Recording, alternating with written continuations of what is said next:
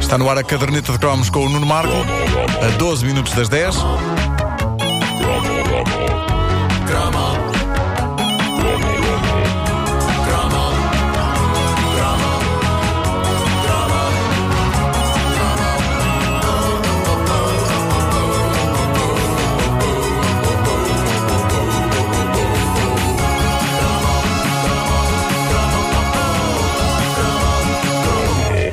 Gostaria de começar este cromo reportando-me ainda a algo que fizemos no primeiro cromo. Nós estivemos a analisar também a canção uh, That's what friends are for. That's What Friends Are For, dos uh, coisos. Ah, não, eles não tinham nenhum nome, era mesmo tipo Di- Di- Dionne Warwick and, and Friends. Stevie? Wonder, Elton John e Elton John, etc. Ahm, nesse, nesse single estão, estão encerradas duas coisas. Uma Sim. é, é, é- é a resposta à pergunta: o, o Zé António fechou a porta? E é Stevie Wonder que responde. Vamos a isso.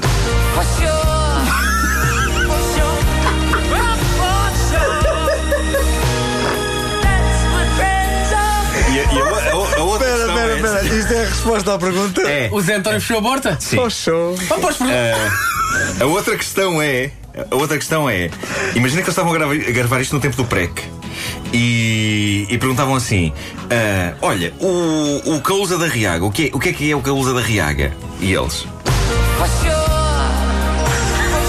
fachou, É o é fachou. Bom, Incrível. Despachada esta situação, hum, ontem um dos cromos foi sobre o livro Piriri, o Pintainho Curioso, um dos livros infantis da Verbo, da mesma coleção que nos deu as histórias da Anitta, em que tudo terminava em bem quando Piriri encontrava um novo amiguinho chamado Pirilau.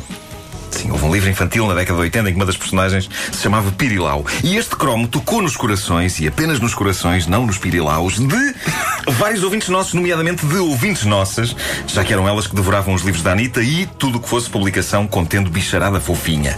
E uma das questões que eu levantei era eh, se nas histórias da Anitta os animais falavam ou se promovendo o realismo e não habituando a, a petizada a coisas que não sucedem na realidade, os animais da Anitta eram incapazes de articular palavras. Ora, opiniões dividiram-se, havendo ouvintes que diziam que o cão pantufa da Anitta não falava, mas pensava. Nós líamos o que ia na cabeça daquele fiel cachorro, mas uma outra ouvinte nossa, a Dulce Duarte, tira teimas, ao enviar para o Facebook da caderneta uma página autêntica de um dos livros da Anitta, em que a Anitta vai explorar o sótão da sua casa, o que é uma coisa muito croma. Eu lembro-me do fascínio que sótãos exerciam em mim, mesmo com pó e aranhas e tudo. E ela vai explorar o sótão na companhia do pantufa, do cão, e pode ler-se o seguinte: No sótão está muito escuro. Que barulho é este? Pergunta ao pantufa. Ah, portanto, Ah, confirma-se. ok, confirma-se. confirma-se. Aí está.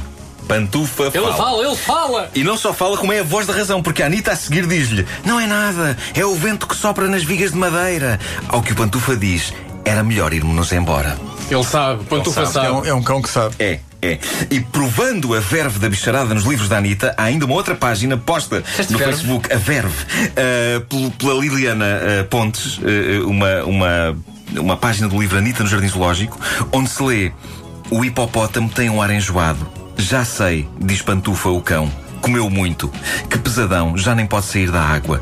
Não, diz um pardal que vai pousar na borda do lago. O mal dele é dormir demais, por isso passa a vida a bocejar. Talvez esteja aborrecido por não ter que fazer. Remata Pantufa. A palavra Falava remata- e rematava. Remata É, pá, o Pantufa. Pantufa era o maior. Remata Pantufa é lindo. Ah, ou seja, a Disse o ver, treinador do banco. a ver para. Pantufa! É que Pantufa só há nome de, futebolista. Epá, remata Pantufa é lindo. Pá. Lá à frente do ponta de lança, Pantufa. A ver por estas amostras, quem fala menos ainda são os seres humanos. Eu, se estivesse no jardim zoológico e de repente visse um cão e um pardal a encetarem uma animada troca de ideias sobre hipopótamos, ah, podem crer que não ficava calado. Como a Anitta, eu garanto-vos que eu falava, nem que fosse para dizer. Sabia? Sou só eu que estou a ver este cão a falar com aquele pardal e alguém me responderia: Não, c... eu também.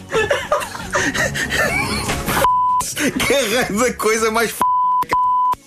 E eu olhava e era o hipopótamo. Bom, retomando exatamente do ponto em que parámos. Completamente gratuito. não há contexto nenhum, não há nada. Era, não, se, se- acredita que se visses um cão e um pardal a falarem um com o outro, tu dirias isso. Nunca eu falo Que cena. Que cena do. Bom, outra informação de, de cariz útil, eu não fazia ideia que a Anitta tinha um gato. Diz a nossa ouvinte Marta Costa que o gato dos livros da Anitta se chamava. Minus? Minuche. Mi- Ah, minus. Péssimo nome. Péssimo nome. Se eu tivesse batizado a minha gata com esse nome, já ela me tinha posto em tribunal. Já agora acrescento que Minuche? o livro Minuche. Odeio, sou mal, o que é que queres? Ah, acrescento que o livro Piriri, o Pintainho Curioso, chama-se no original Piccolo, Le Poussin Curieux. Ou seja, houve mesmo alteração de nomes na passagem do francês para português. A partir do momento em que Piccolo passou para Piriri, tudo é possível. Que mal tinha Piccolo, que é tão fofinho. Ora bem, já que falamos nestas edições da Verbo, editora mítica da nossa infância e juventude, vários são os ouvintes que me têm lembrado que havia o momento em que, no fundo, e sem sair das edições Verbo, uma pessoa fazia a transição entre ser gaiata, com os livros da Anitta, e ser adulta. Ali no meio, a fazer a passagem com suavidade, estava uma das mais míticas séries de livros da nossa juventude, e eu arrisco dizer que toda a gente que hoje tem entre 30 e 40 anos teve pelo menos um exemplar da famosa coleção 15.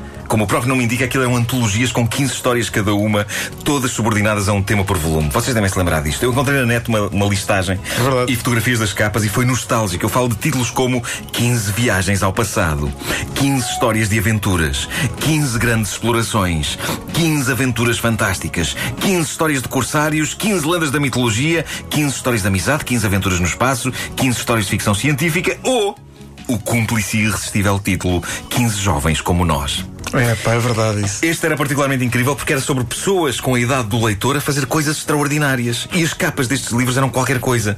Era com uma pintura muito old school, mostrando figuras heroicas. Aquilo era irresistível e nós tínhamos de ler aquilo. Houve muita gente cujo primeiro livro a sério que leu, mais a sério, ou seja, sem bonecos, foi um destes volumes da coleção 15. Eu quase me lembro do cheiro do- do- das páginas, da tinta do livro e do papel grosso. Lembro-se que tinha assim um papel grosso nas páginas e penso que. Foi num livro da coleção 15 que eu fiz o meu primeiro corte com papel, no dedo indicador. Ei, pá, homenzinho. Ah, pá, era, a pessoa sabia que já não era um rapaz. Que já ia para o homem quando cortava o dedo no papel. E eu acho que a razão porque ainda há tanta gente que não lê em Portugal é porque não conseguiram ultrapassar a experiência de cortar um dedo no papel. É coisa que dói. É tipo, o quê? Aquilo não tem bonecos e ainda por cima aleija? Para mim, não. Eh, e é é uma das vantagens das novas edições para tablet, para os iPads e isso. Uma pessoa lê e-books sem correr o, o risco de, de se cortar. Um amigo meu cortou-se a ler o livro Tubarão do Peter Benchley. Ele diz que o sangue nas páginas deu uma dimensão incrível à história. É como se o livro mordesse.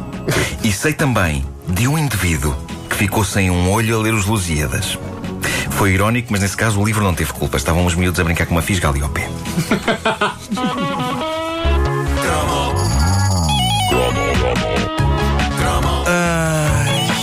caderneta de cromos com o Nuno Marco Foi libertador, não foi? foi muito libertador. Acho que de vez em quando temos que fazer uma, uma assim. Isto é muito libertador. Avril Lavigne. Não, que ainda é cedo. Avril Lavigne a seguir.